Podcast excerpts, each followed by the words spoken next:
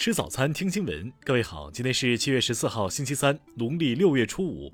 新阳在上海问候您，早安。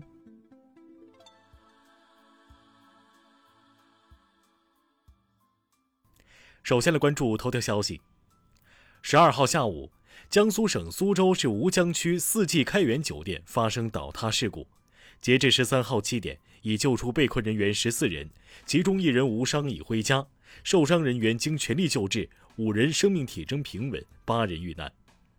事故发生后，江苏省委书记娄勤俭作出批示，强调要抓紧调集专业队伍，科学组织搜救，全力救治伤员，最大限度减少人员伤亡。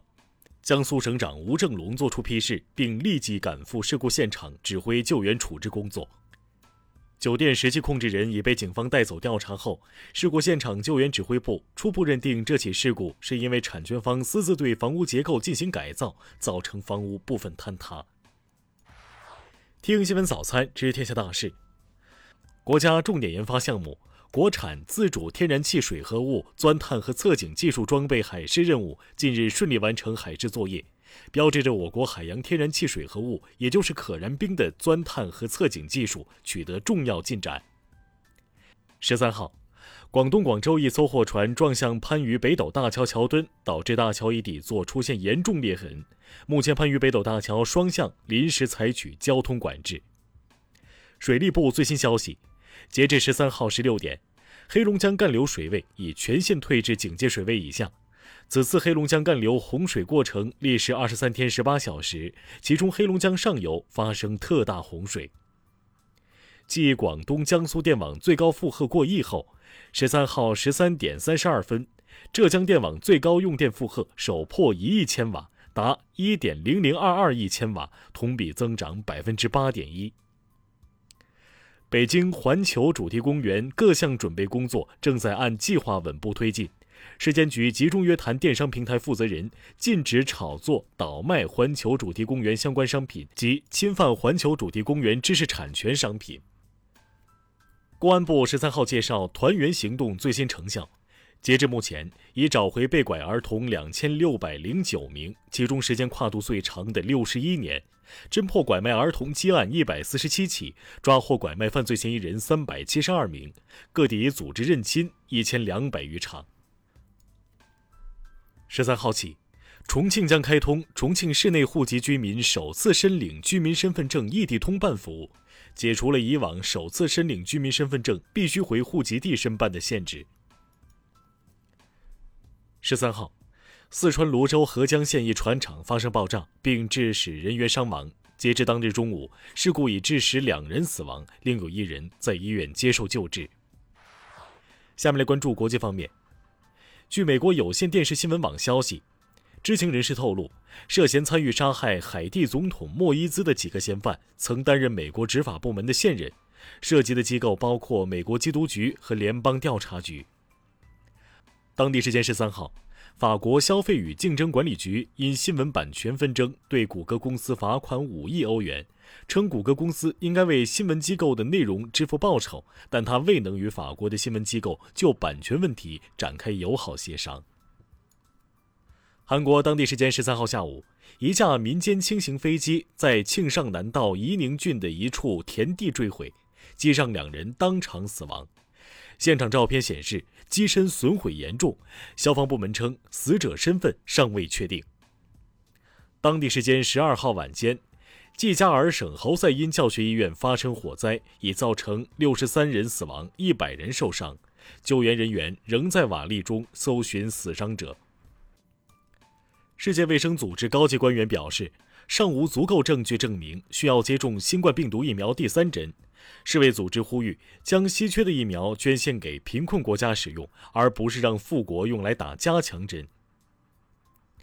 印度警方十二号称。七名在押囚犯向狱警的眼睛投掷了辣椒粉、胡椒粉以及盐，袭击狱警后越狱。这七人已被立案调查。十三号上午，日本政府召开内阁会议，敲定二零二一年版防卫白皮书，鼓噪起所谓“中国威胁”，新增了专门论述中美关系的章节，并首度提及台湾稳定问题。近日。美国财政部长耶伦出访欧盟，游说欧盟推迟推进征收数字税。欧盟委员会十二号证实，将服从美国的要求，推迟推进数字服务税，到秋季再做评估。下面来关注社会民生。十二号，一篇西北大学某男生长期在朋友圈侮辱诽谤十余名女生的贴文引起网友广泛讨论。十三号，有受害人表示，他们目前计划在李某某所在地海口市再次报警，等警方调查取证后再正式提起诉讼。八号下午。家住重庆市南岸区城南家园小区的谢女士，在骑电动共享单车疑似遭遇刹车失灵，因速度太快躲避不及，撞上电线杆受伤。十三号，上海市人大常委会召开执法检查启动会，将于七月初到九月底对三月二十号起实行的上海市养老服务条例贯彻落实情况展开全面检查。衡阳女子宁顺花因被家暴五次起诉离婚，法院最终判决当事人宁顺花与陈定华离婚，但男方陈定华不服判决结果，此后又进行了上诉。杭州八十多岁的方大爷在 QQ 上认识一位网友，陷入网络黄昏恋。五年间，他向女友转账二百七十余万元，直到女友被警方抓获，才发现他竟是一名二十三岁的男子。下面来关注文化体育。十二号晚。美国男篮在奥运会前的热身赛中以八十三比九十一负于澳大利亚队，这是其在热身赛中的两连败。比赛结束后，主场球迷也狂嘘美国队。十二号，葡萄牙体育官宣与十九岁的中国前锋沈梦露签下了三年合约。葡萄牙体育男足曾培养出 C 罗、飞哥等众多巨星。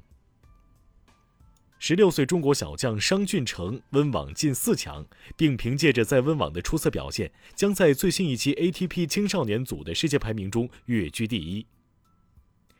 少年的女作者九月溪因网友质疑其抄袭而起诉侵权，要求被告写道歉信并赔偿二十五元。被告表示将积极应诉，拒绝和解，并持续为守护原创发声，不动摇。以上就是今天新闻早餐的全部内容。如果您觉得节目不错，请点击再看按钮。咱们明天不见不散。